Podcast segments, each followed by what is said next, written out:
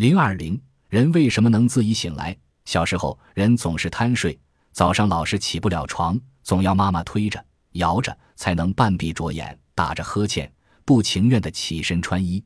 等到长大一点，多半能自己醒来，一睁眼，正好是上学的时间。遇到考试或者学校要去什么地方玩，人会特别来劲，天不亮就醒，一醒就起床，根本用不着人催。可是为什么人睡着了会自己醒来，而且醒得不早不晚，恰到好处？你的体内装着一只钟。对上面提出的那个问题，科学家并没有完全弄清楚，只是推想，在每个人的身体内部可能装着一只钟。天总是白天亮，晚上黑。这一亮一黑，人们说这是白昼与黑夜的交替，也可以称它是昼夜的节律变化。变化的关键是什么？当然是光。所以光对生命起着作用。光照不只是决定人的醒与睡，人的血压、脉搏、呼吸，甚至连体内化学物质的制造等等，总共大约有一百多个项目，都随着太阳的起落而变化着。动物也是这样。就说耗子吧，它们体内的一切变化总跟光有联系。太阳升起，它入睡；夜幕降临，它就清醒。也许你会说，要是把人整天关在黑屋子里，一点光也不透，是不是体内这种昼夜变化的节律就没有了呢？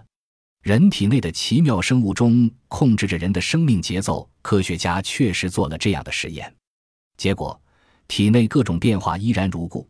只是醒的时间要晚一点，比如本来应该每天早上七点钟醒来，可能要推迟到八九点才醒。所以，科学家认为，地球上的白天与黑夜决定了人体内各种活动的昼夜变化。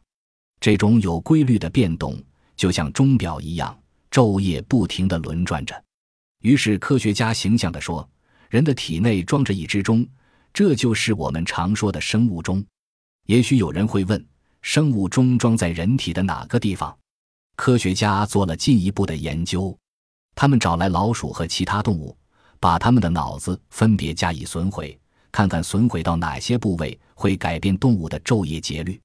结果是，当动物的下丘脑受到损毁时，这个昼夜变化的节律就打乱了。平时该睡的时候，它们不睡；不该睡时候，又偏偏呼呼大睡，而且睡的时间很短。一句话。平时的信息时间全乱了套，所以有人认为下丘脑是专管睡与醒的部门。通过实验，科学家还发现，在下丘脑的下方有一个管理视觉的中心，它和下丘脑有着千丝万缕的联系。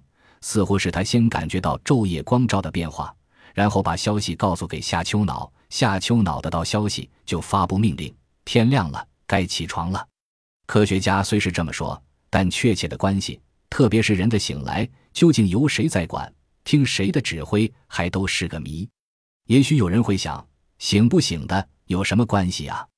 科学家弄不清楚，就不去费事了吧？不是更省心了吗？科学家之所以要弄清楚睡和醒的关系，是因为不少疾病把该有的正常昼夜节律变化搞乱了，结果该睡的时候睡不着，该醒的时候也醒不了，这不是很麻烦吗？如果我们能掌握大脑控制醒和睡的规律，说不定世界上就没有睡不着，也就是失眠的苦恼，可能也不再发生长睡不醒的意外。你说这该有多好？